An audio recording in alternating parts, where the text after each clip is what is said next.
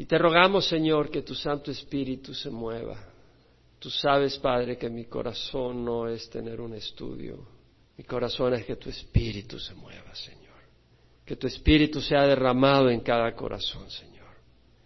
Y si tú has dicho que tu palabra, Señor, es espíritu y vida. Las palabras que os he hablado son espíritu y son vida.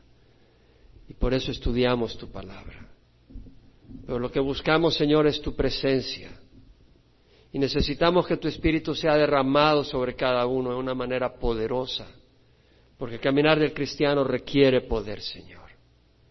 Y necesitamos tu Espíritu Santo para poner en nuestros corazones una alabanza, para que mientras caminamos en el camino difícil, podamos ir alabando al Señor como lo hizo Pablo y Silas, Padre.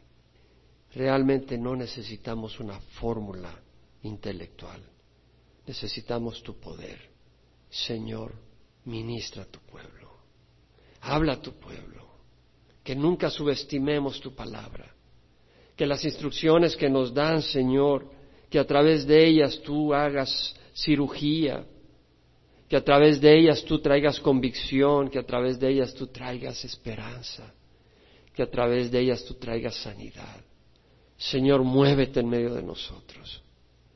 Yo te ruego, Padre Santo, no quiero que Calvary Chapel, Emanuel, sea una congregación de gente que va los domingos a oír. Yo quiero que Calvary Chapel sea una congregación llena del fuego del Espíritu Santo, que se reúne los domingos como otros días pero que experimenta el poder del Espíritu cada día, Señor, porque eso es lo que necesitamos. Buscamos de ti, Señor. Buscamos de ti, Señor. Es a ti a quien te buscamos. Te rogamos tu presencia en nombre de Jesús. Amén. Se pueden sentar. Seguimos con el capítulo 13 de Romanos. Esta bella epístola de Pablo a los romanos Hemos visto cómo en los primeros ocho capítulos Pablo habla del Evangelio de salvación, salvación, salvación del infierno, salvación del pecado, salvación de la mentira, salvación de una vida vacía, sin propósito, salvación de una vida llena de maldad, de amargura, de iniquidad, a través de la gracia de Cristo Jesús, derramada por fe, tenemos acceso a esa gracia gracia que fue liberada a través de la crucifixión de nuestro Señor Jesucristo, donde dio su vida en la cruz para soltar un mar de gracia para bendecir nuestras vidas. Y vemos en los capítulos 12 al 14 que Pablo habla de la necesidad de vivir una vida santa. Y esa vida santa solo la podemos vivir por el poder del Espíritu Santo. Y ese poder del Espíritu Santo se renueva cuando venimos buscando de Él a escuchar la palabra, cuando nos reunimos con otros hermanos para darnos ánimo unos a otros. Muchos de nosotros tal vez tuvimos mala noche, muchos de nosotros tal vez teníamos la mente llena de angustia antes de venir acá, pero al venir acá vemos el rostro de otro hermano, vemos el rostro de otra hermana. Y sonreímos, porque sentimos cariño, sentimos afecto, nos sentimos cómodos. Sentimos un descanso, sentimos un oasis. Porque el Señor dijo, donde dos o tres están reunidos en mi nombre, ahí yo estoy en medio de ellos. No quiere decir que Dios no está con nosotros todo el tiempo, pero cuando nos reunimos en su nombre, Él se manifiesta de una manera especial. Porque como un padre se complace cuando los hijos se reúnen y viven en armonía, nuestro Dios se complace cuando venimos en armonía a honrar a nuestro Padre. Y eso es lo que venimos a hacer no venimos a un estudio intelectual, venimos a la presencia del Señor. Venimos a alimentarnos de la palabra del Señor. Pablo nos enseña en el capítulo 12 la necesidad de vivir una vida consagrada. Y eso no es fácil, es una lucha continua. A veces nuestra mente empieza a, ceder, a veces nosotros empezamos a perder energía y es ahí donde continuamente tenemos que venir y considerar a Jesucristo a considerarlo a Él. Pablo dice, por consiguiente, hermanos, os ruego por la misericordia de Dios, tenemos que recordar la misericordia de Dios. Que presentéis vuestros cuerpos como sacrificio vivo y santo, aceptable a Dios, que es vuestro culto racional, vuestro acto de adoración aceptable. el que presentemos nuestros cuerpos, el que ofrezcamos nuestra vida. Y no os conforméis a este mundo, no os adaptéis a este mundo, a la manera de pensar del mundo, sino ser transformados mediante la renovación de vuestra mente. Y eso es lo que venimos a hacer, a transformar nuestras vidas, no nosotros, sino Dios, pero a ofrecérsela para que la transforme. ¿Cómo renovando nuestra mente? ¿Cómo la vamos a renovar? Abriendo nuestra mente a su palabra. ¿Quién abre la mente a su palabra esta mañana? Eso venimos a hacer. Abrir la mente a la palabra del Señor para renovarla por el poder de su Espíritu Santo, para que seamos distintas personas. Estamos en una batalla espiritual, estamos en una guerra espiritual y necesitamos el poder del Señor. Necesitamos estar revestidos con las armas de justicia Necesitamos la unción del Espíritu Santo. No podemos caminar sin la unción del Espíritu Santo. Capítulo 12 al 14, Pablo nos enseña cómo vivir esa vida consagrada. ¿Qué quiere decir ser un sacrificio vivo y santo? ¿Qué comportamiento, qué conducta, qué actitudes debemos demostrar por el poder de su Espíritu? Y en el versículo 8 del capítulo 13, Pablo dice, no debáis nada a nadie, sino el amaros unos a otros, porque el que ama a su prójimo ha cumplido la ley. Porque esto, no cometerás adulterio, no matarás, no hurtarás, no codiciarás y cualquier otro mandamiento en estas palabras se resume, amarás a tu prójimo como a ti mismo. El amor no hace mal al prójimo, por tanto el amor es el cumplimiento de la ley. Vemos el primer versículo, versículo 8. No debáis nada a nadie, sino el amaros unos a otros, porque el que ama a su prójimo ha cumplido la ley. No debáis nada a nadie. ¿Qué quiere decir eso? No debáis nada a nadie. Quiere decir, paga tus deudas. No debáis nada a nadie. Si has hecho a alguien una promesa que vas a hacer algo, cúmplela. Debes algo. Si has hecho una promesa, cúmplela. Si has pedido un préstamo, págalo. A veces hay circunstancias complejas y ocurren situaciones imprevistas que afectan nuestra habilidad de pagar nuestras deudas. Pero cuando debemos algo, hermanos, cuando debemos un dinero, cuidado de ser aquellas personas que andan derrochando el dinero mientras deben dinero a alguien. De ser aquellas personas que andan comiendo en restaurantes finos mientras le debes dinero a tu vecino. Te gastas el dinero en lujos innecesarios cuando tienes una deuda. No es correcto. No tiene sentido endeudarnos innecesariamente y luego no, cumplir la deuda porque vivimos de una manera caprichosa. Eso no es el orden ni la manera que honra a nuestro Señor Jesucristo. ¿Podemos decir amén? Amén. No compres algo, hermanos, hoy si no tienes dinero para pagarlo hoy. Si quieres comprarte un mueble y no tienes el dinero, empieza a ahorrar. Y cuando lo tengas, cómpralo. Y no vas a tener que pagar una pila de intereses. No te endeudes ahorra y compra cuando tengas el dinero. Hay algunas excepciones, tal vez comprar una casa, es difícil que tengas todo el dinero de un solo, pero aún así si te comprometes en una casa, asegúrate razonablemente que tu ingreso va a cubrir el costo de la casa y que no termines mal. Hay situaciones imprevistas. El Señor dice en Miqueas, Él te ha declarado hombre lo que es bueno y qué es lo que demanda Jehová de ti sino solo practicar la justicia, amar la misericordia y caminar humildemente con tu Dios. Entonces, practicar la justicia es pagar tus deudas. Practicar la justicia es caminar con rectitud. Y eso es pagar tus deudas. Eso es ser honesto, eso es hacer lo correcto. Hay situaciones complejas. Tal vez tienes que ir al hospital y no tienes el dinero, pues vas al hospital. Ahora mira lo que dice, no debáis nada a nadie sino el amaros unos a otros. El Señor nos manda amaros unos a otros. Ahora, el amar a otros incluye perdonarles sus deudas. Un momento, pastor. ¿Qué pasó acá? Se está contradiciendo. Me dice que pague las deudas, pero que las perdone. Si a ti te toca pagarlas, pero si no te las pagan a ti, tú perdona. Esa es la filosofía del Señor. Eso es lo que dice el Señor. Ay, a mí ese no me gusta. Mala onda, que te guste. Porque si no, el Señor no va a pagar tus deudas. Te vas a ir al infierno. En Miqueas dice, Él te ha declarado hombre lo que es bueno. ¿Y qué es lo que demanda Jehová de ti? Practicar la justicia. Sé justo, paga tus deudas. amar la misericordia. Si te deben a ti, sé misericordioso. ¿Quién dice amén? Amén. Eso es lo que nos enseña el Señor. Y caminar humildemente con tu Dios. Cuando le dijeron al Señor Jesús, sus discípulos, Maestro, enséñanos a orar, le dijo, orad de esta manera, Padre nuestro que estás en los cielos, santificado sea tu nombre. Venga a nosotros tu reino, hágase tu voluntad en la tierra como en el cielo. Danos hoy el pan de cada día. Perdona nuestras deudas como también nosotros hemos perdonado a nuestros deudores. No nos dejes caer en... Y, y las deudas implican más que deudas materiales. Ah, este me la debe. Este me hizo esto. Ya vas a ver lo que lo va a hacer. No nos dejes caer en tentación y líbranos de tal mal. Amén. Porque tuyo es el reino, el poder y la gloria por siempre jamás. Porque si perdonáis a los hombres sus transgresiones, también vuestro Padre Celestial os perdonará a vosotros. Pero si no perdonáis a los hombres, tampoco vuestro Padre Celestial perdonará vuestras transgresiones. Entonces vemos el mandato que nos da el Señor. Si alguien nos ha hecho daño, perdónalo.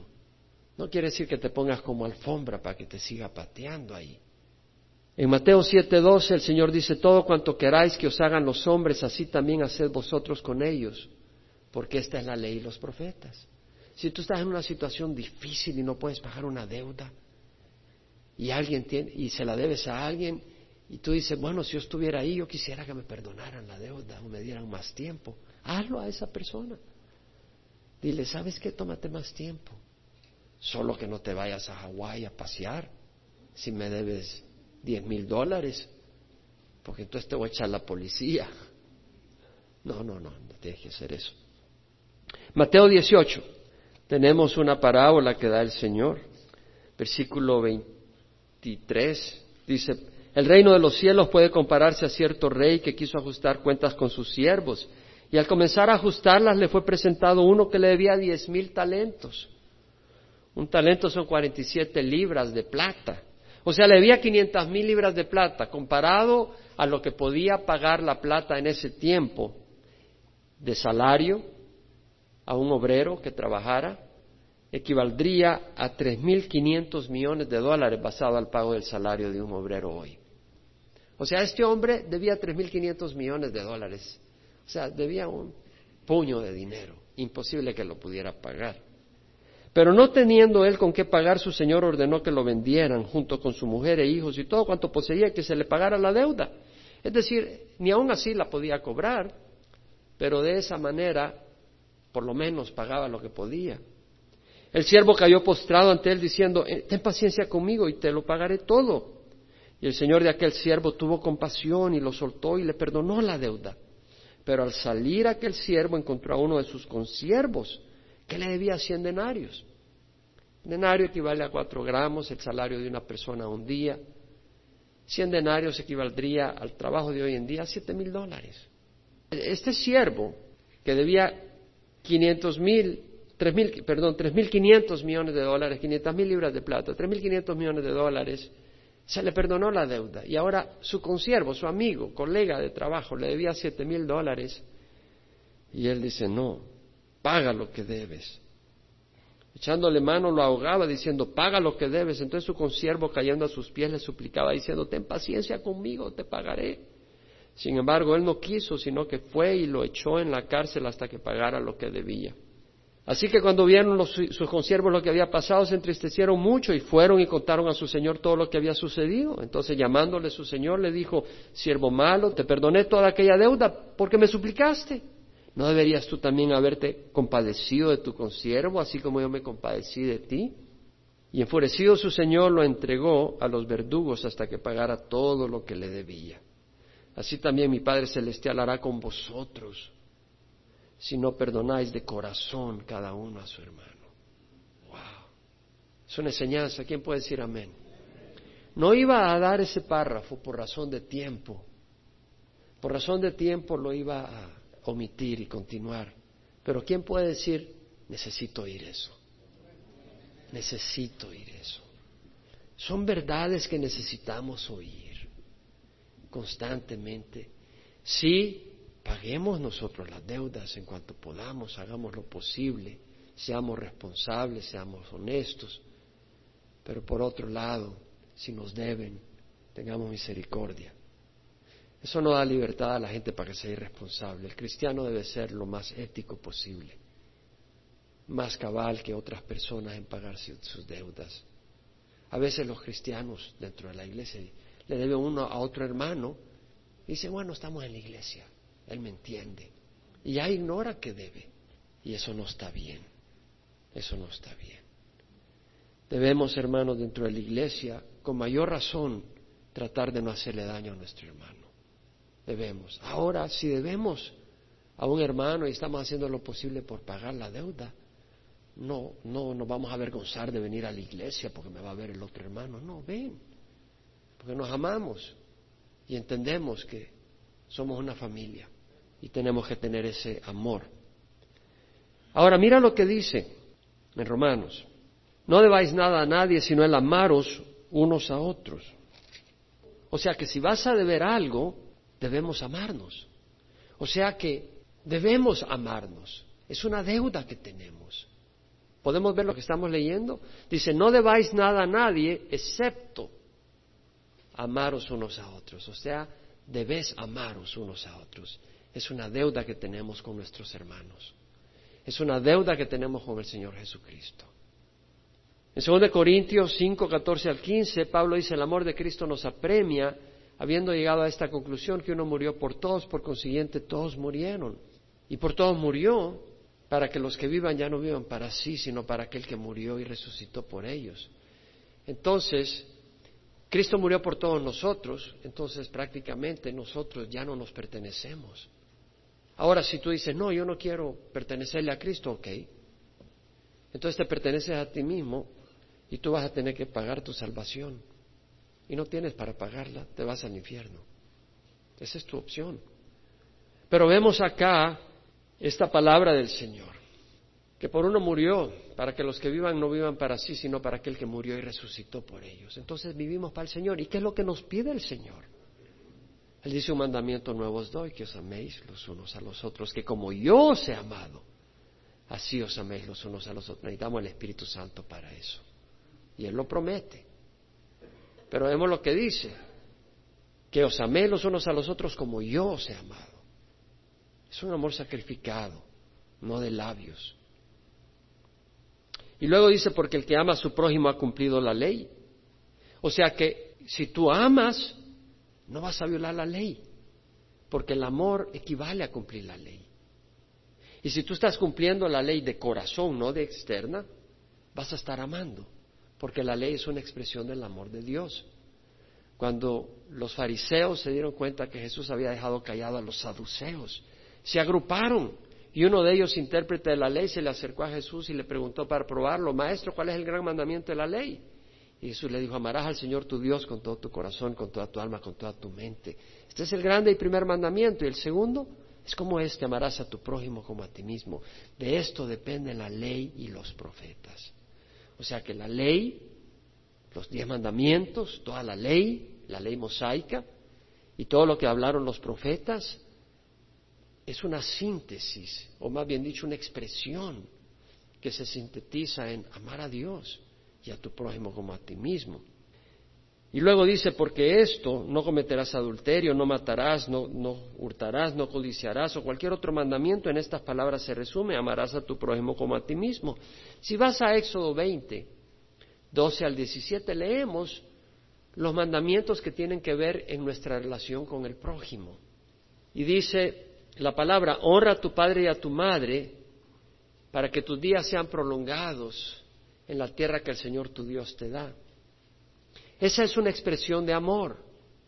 Honrar, respetar a tus padres, tratarlos con amabilidad, con gentileza, obedecerles cuando estás bajo su autoridad.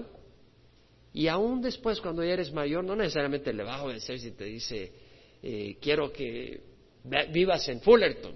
Y tal vez Dios te manda a vivir en Anaheim, pues tú no vas a poder obedecer, tienes que seguir al Señor ya eres un hogar separado. Pero si eres un niño, una niña, tienes que obedecer a tus padres y ya mayores, siempre honrarlos, hablar bien de ellos, Bueno, mi padre era un borracho, que voy a andar hablando bien de él. Bueno, no tienes que andar hablando de que era un borracho. No lo difames. Ora por él. Ora por él. No los critiques en público. Esa es una manera de amar a tus padres. No matarás. Claro, es una expresión de amor. Está hablando de no asesinar. Si tú asesinas, destruyes una vida. Golpeas a un cónyuge, al cónyuge de esa persona. Dejas a sus hijos huérfanos. O si es un joven, a sus padres golpeados. O a los hijos de la víctima sufriendo.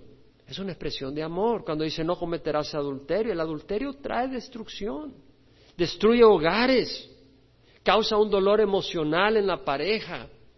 Dios perdona al que viene arrepentido, pero no puedes vivir en eso porque eso no es amor. Tú dices, ay, es que ahí es mi soulmate. No, tu soul is going to hell, no soulmate.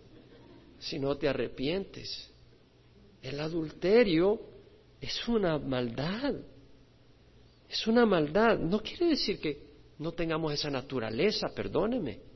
Tenemos una naturaleza que tiende a la inmoralidad.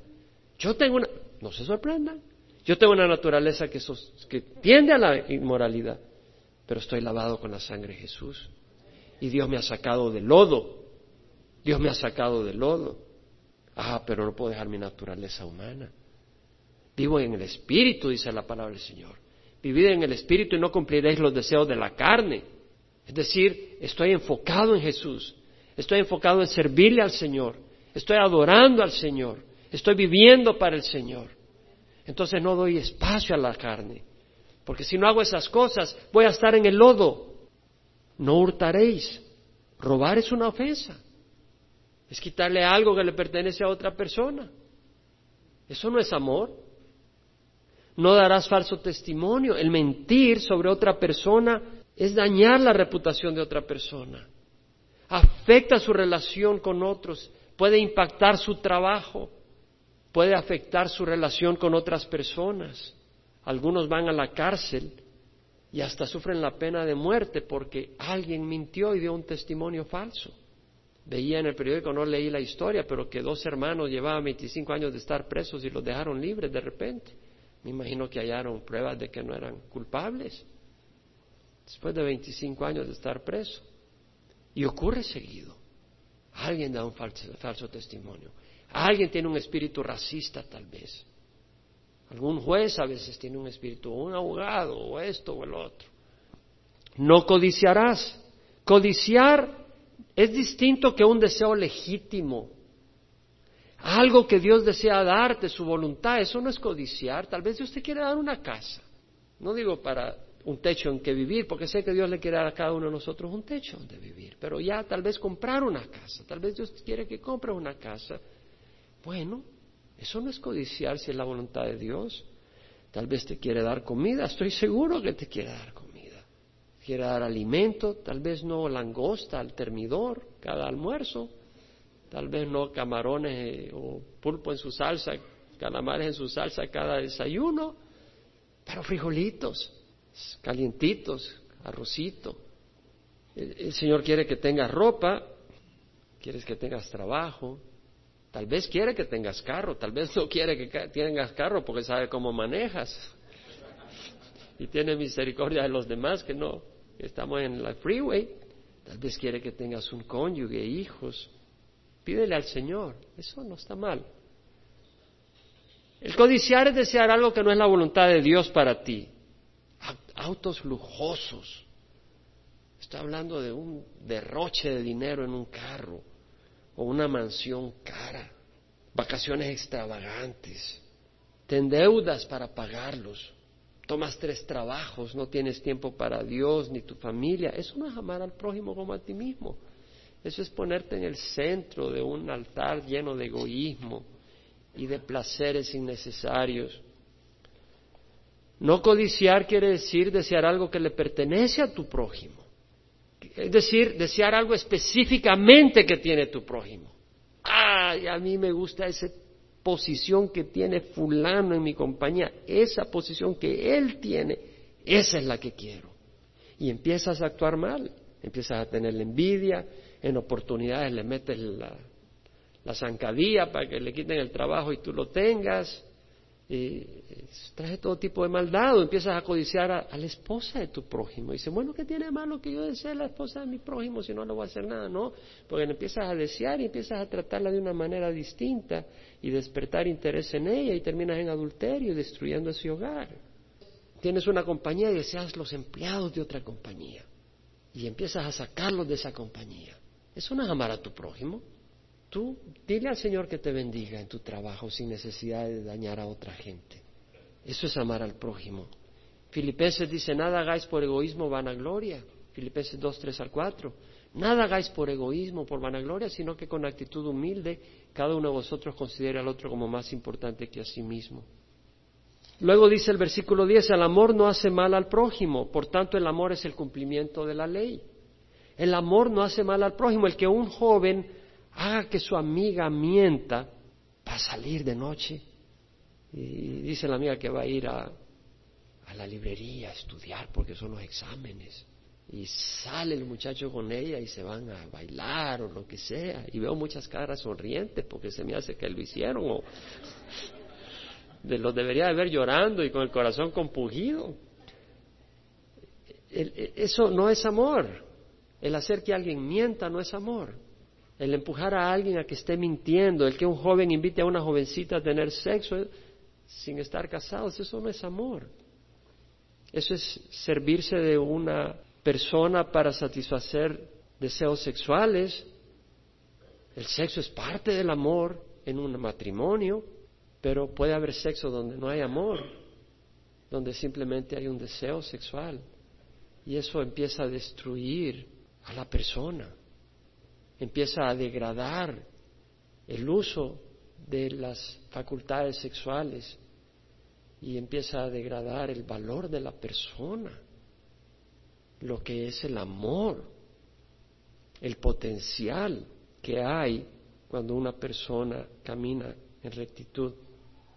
El que un hombre convenza a una mujer casada porque la ama, eso no es amor, está destruyendo el matrimonio de esa mujer. El que una mujer deje a su cónyuge y a sus hijos por un hombre, eso no es amor. El que arriesgue la vida de otra persona por ganancia personal, eso no es amor. Y eso se aplica en el trabajo también.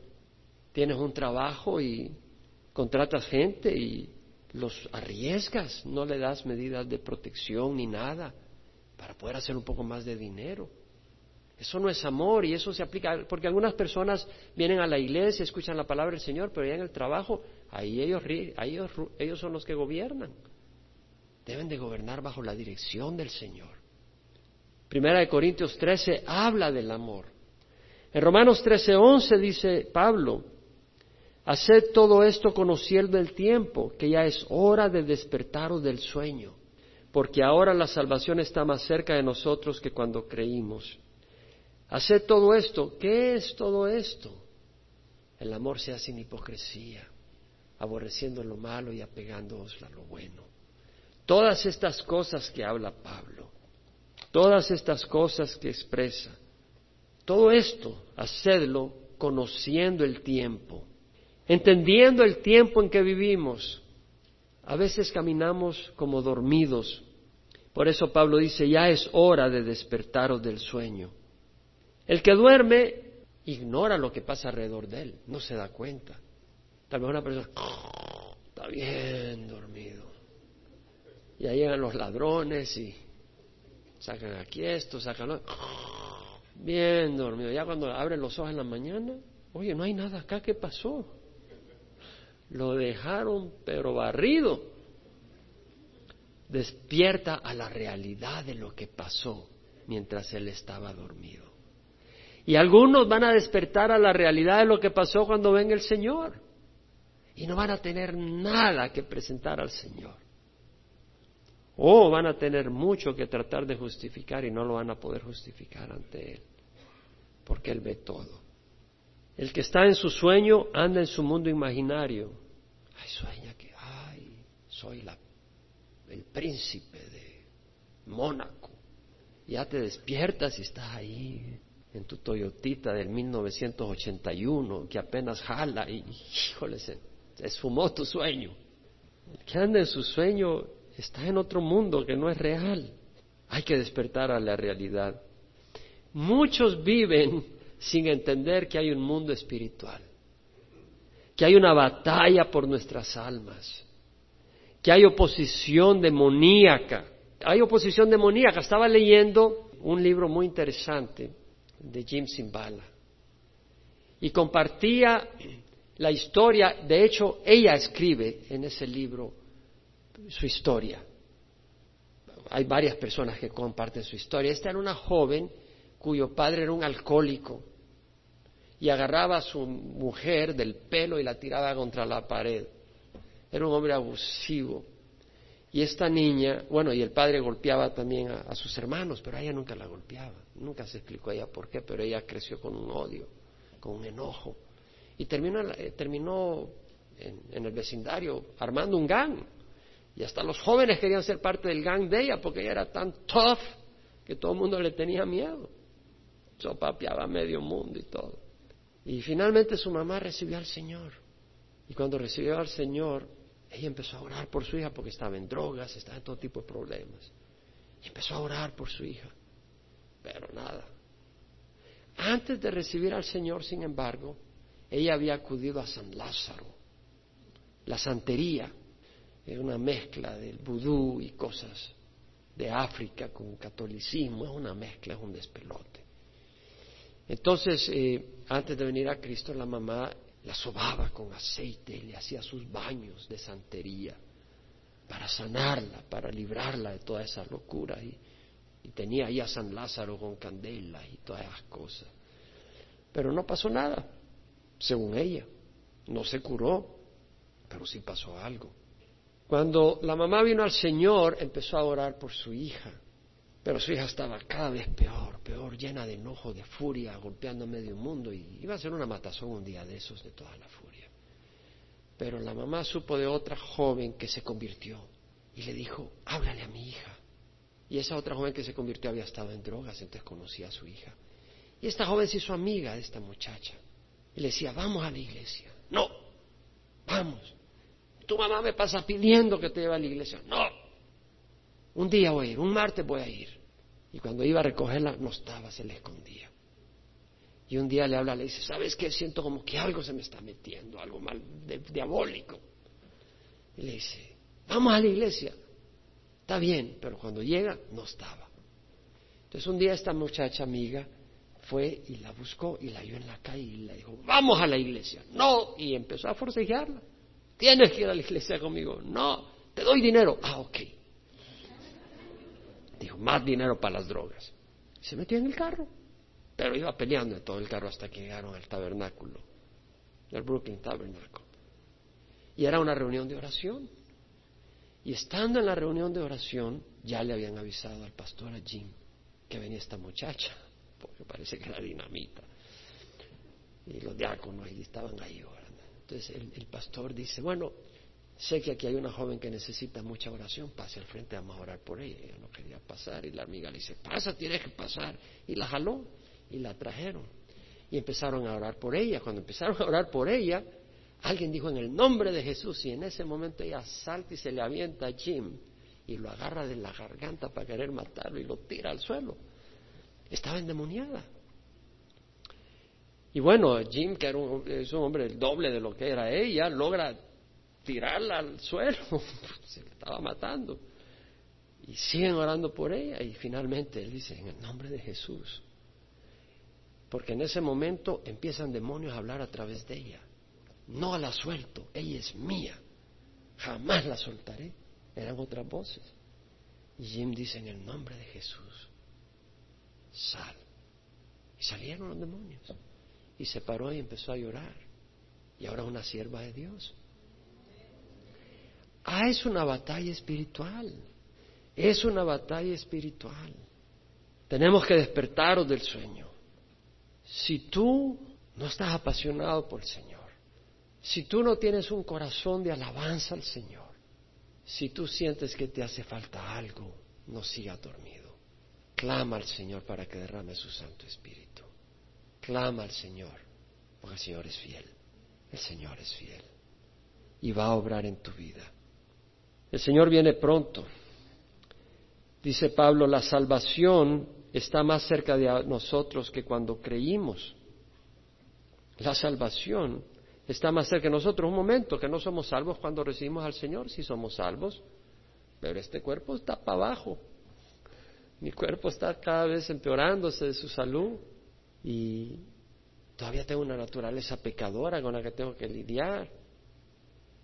La salvación va a ser completa cuando Jesús venga por nosotros y nos va a dar un cuerpo glorificado. Ya no vamos a tener tendencias pecadoras. Ya no vamos a tener que pagar biles. Amén, gloria a Dios. No vamos a tener que pagar cuentas, deudas.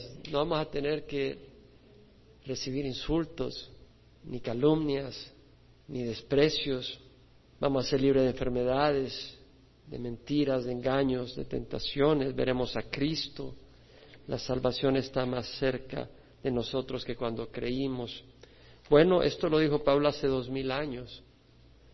Y si la salvación estaba más cerca hace dos mil años, ¿cuánto más cerca está ahora? Y tú dices, bueno, ¿y si es hasta dentro de cien años? No, mi amigo, porque tú no vas a durar cien años más. Yo sé que entre unos veinte años, si el Señor no me llama antes, yo voy a estar viendo a Jesús. Mi salvación está cerca, mucho más cerca que cuando creí. Me da ánimo saber eso. La noche está muy avanzada y el día está cerca, por tanto desechemos las obras de las tinieblas y vistámonos con las armas de la luz. La noche, ¿qué es la noche? Es un periodo de oscuridad, donde no hay luz. Si tú te levantas en la noche y no tienes una lámpara de mano, ahí andas, queriendo caminar, que no te golpees. Si te golpeas, te tropiezas, te quiebras, hay confusión, la noche, ese periodo de oscuridad espiritual, donde la gente camina sin entender que hay un Dios, sin conocer la palabra de Dios, donde están ciegos a las realidades eternas, bajo el dominio del príncipe de las tinieblas, donde reina el príncipe de la oscuridad, la injusticia, la mentira, el engaño, la hipocresía, la rebeldía contra Dios, contra los padres, la rebeldía contra la verdad, la rebeldía contra lo bueno. El Señor Jesucristo inspira a Juan que dice el, testimonio es este, el juicio es este, que la luz vino al, la luz vino al mundo, pero los, pero los hombres amaron más las tinieblas que la luz porque sus acciones eran malas. Todo el que hace lo malo odia la luz y no viene a la luz para que sus acciones no sean expuestas. Pero el que practica la verdad viene a la luz para que sus acciones sean manifestadas que han, hecho, han sido hechas en Dios. Entonces vemos que hay personas que no quieren venir a la luz. Pero vemos muchos que estábamos en oscuridad y cuando vimos la luz, vinimos a la luz, porque somos hijos de la luz, no hijos de la oscuridad. Y si hoy tú estás caminando en oscuridad, te hago la invitación que salgas de la oscuridad y vengas a la luz. No sigas en la oscuridad que le corresponde a los hijos de la oscuridad. La noche está muy avanzada. Pablo escribió, la noche está muy avanzada. Si estaba muy avanzada hace dos mil años, Hermanos, ya estamos llegando. Ya estamos llegando y el día está cerca. La venida de Jesús, que es luz, está cerca. Gloria a Dios. Con gozo podemos decir Jesús viene pronto. ¿Sabes que nadie de los que está acá va a tener que esperar más de 100 años para ver a Jesús? Solo algunos se gozan. Creo que algunos tienen miedo. ¿Quién se goza? Amén. Algunos dicen, bueno, pastor, es que usted no se da cuenta de todo lo que hice esta semana, pues arrepiéntete. Porque todo será expuesto. En Mateo 10, 26 dice, nada hay encubierto que no haya de ser revelado. ¿Sí? Ni oculto que no haya de saberse lo que estás haciendo ahí en el Internet. Cuando vas a visitar a la vecina para llevarle frijoles. Pero si tú vienes al Señor y te arrepientes, como el este está lejos del occidente, así Él alejó de nosotros nuestras transgresiones. Así que arrepiéntete y te vas a salvar de una buena. Y si no, no solo vas a tener vergüenza, pero vas a tener condenación eterna. Primera Corintios 4, 5 dice, no juzguéis antes de tiempo, sino esperad hasta que el Señor venga, el cual sacará a la luz las cosas ocultas en las tinieblas y también pondrá de manifiesto los designios de los corazones. ¡Wow! Se va a saber por qué hiciste las cosas. Cree en mí, oh Dios, un corazón limpio. ¿Quién puede decir amén?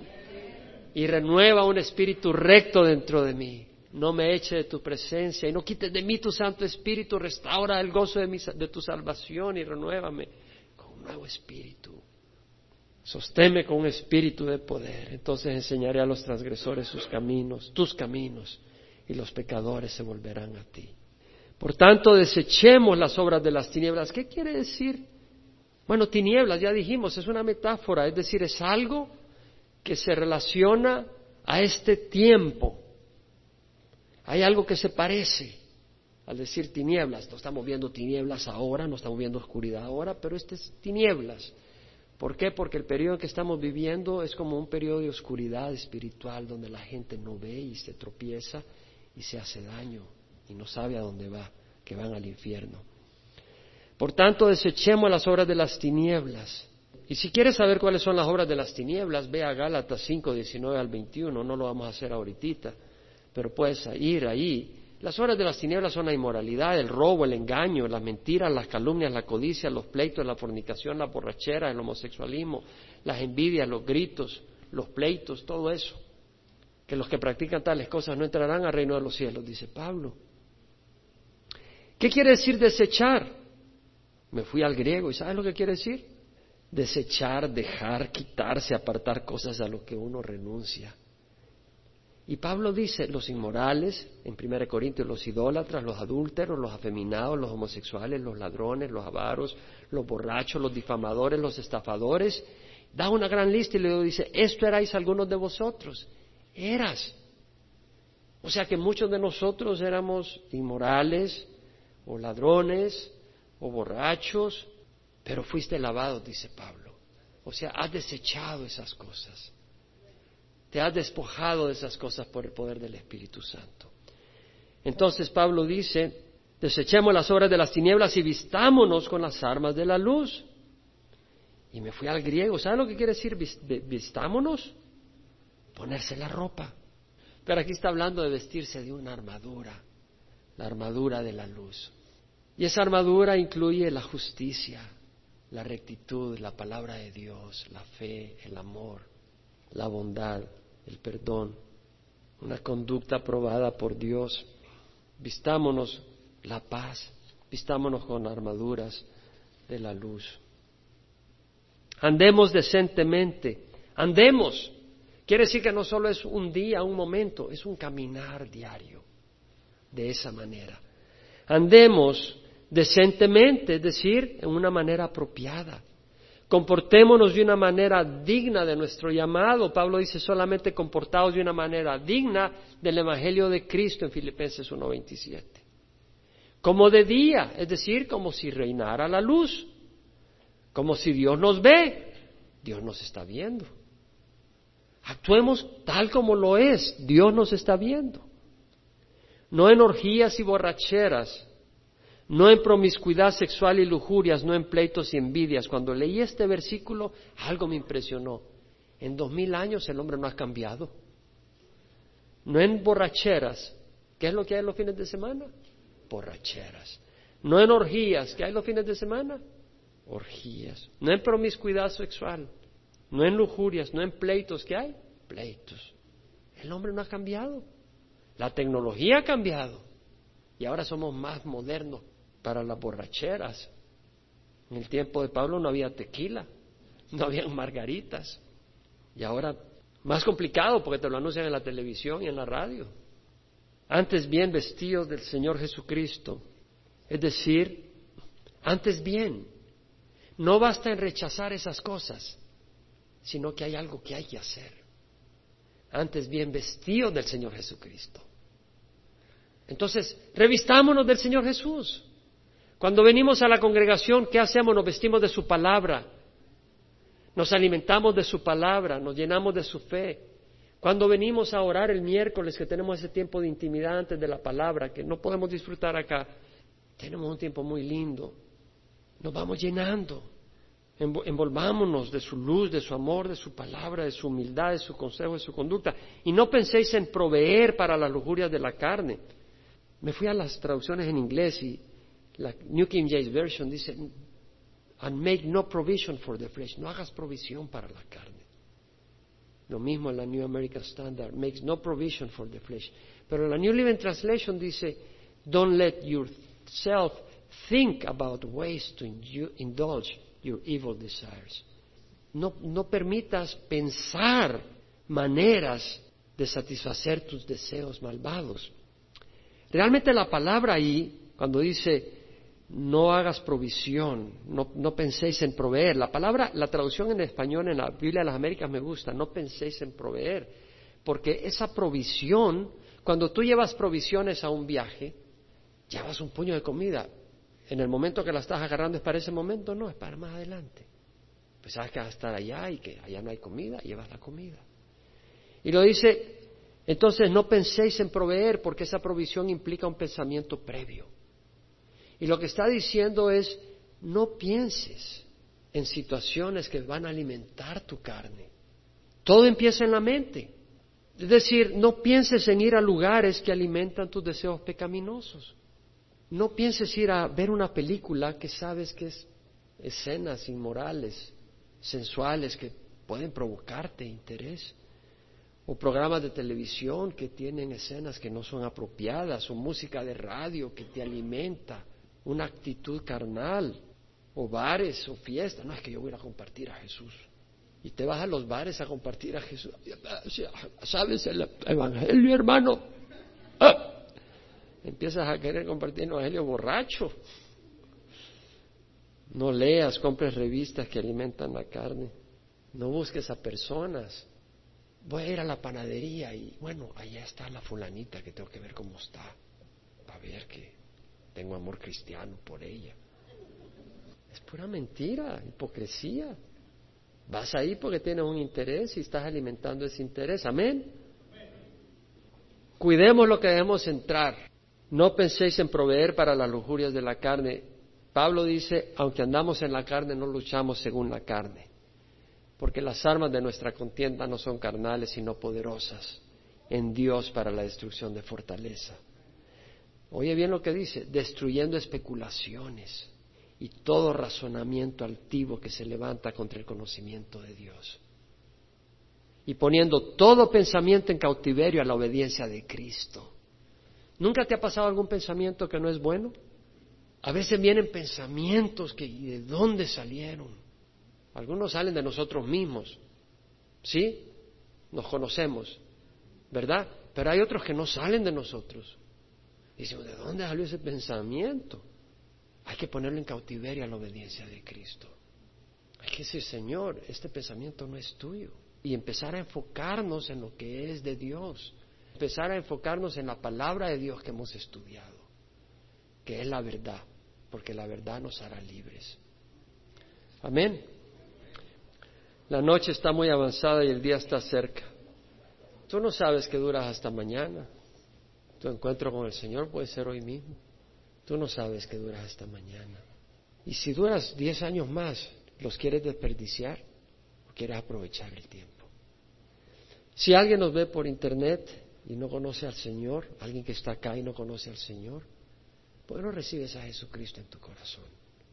Recibir al Señor es pedirle perdón por tus pecados, es reconocer que le necesitas y pedir que Él entre en tu corazón. Y Él entrará. Él entrará en tu corazón. La sangre de Jesús es preciosa y paga toda maldad.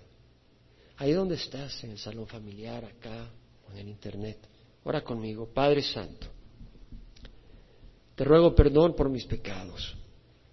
Pongo mi fe en Jesucristo, en nadie más. Su sacrificio en la cruz paga por mis pecados y recibo su salvación y recibo a Jesús como mi Señor y mi Salvador. Dame tu Espíritu Santo para caminar contigo en obediencia, hacer lo bueno y rechazar lo malo. Te doy gracias, Señor, por entrar en mi vida, en nombre de Jesús. Amén.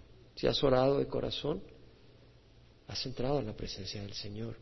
Él no rechaza a los que vienen a Él.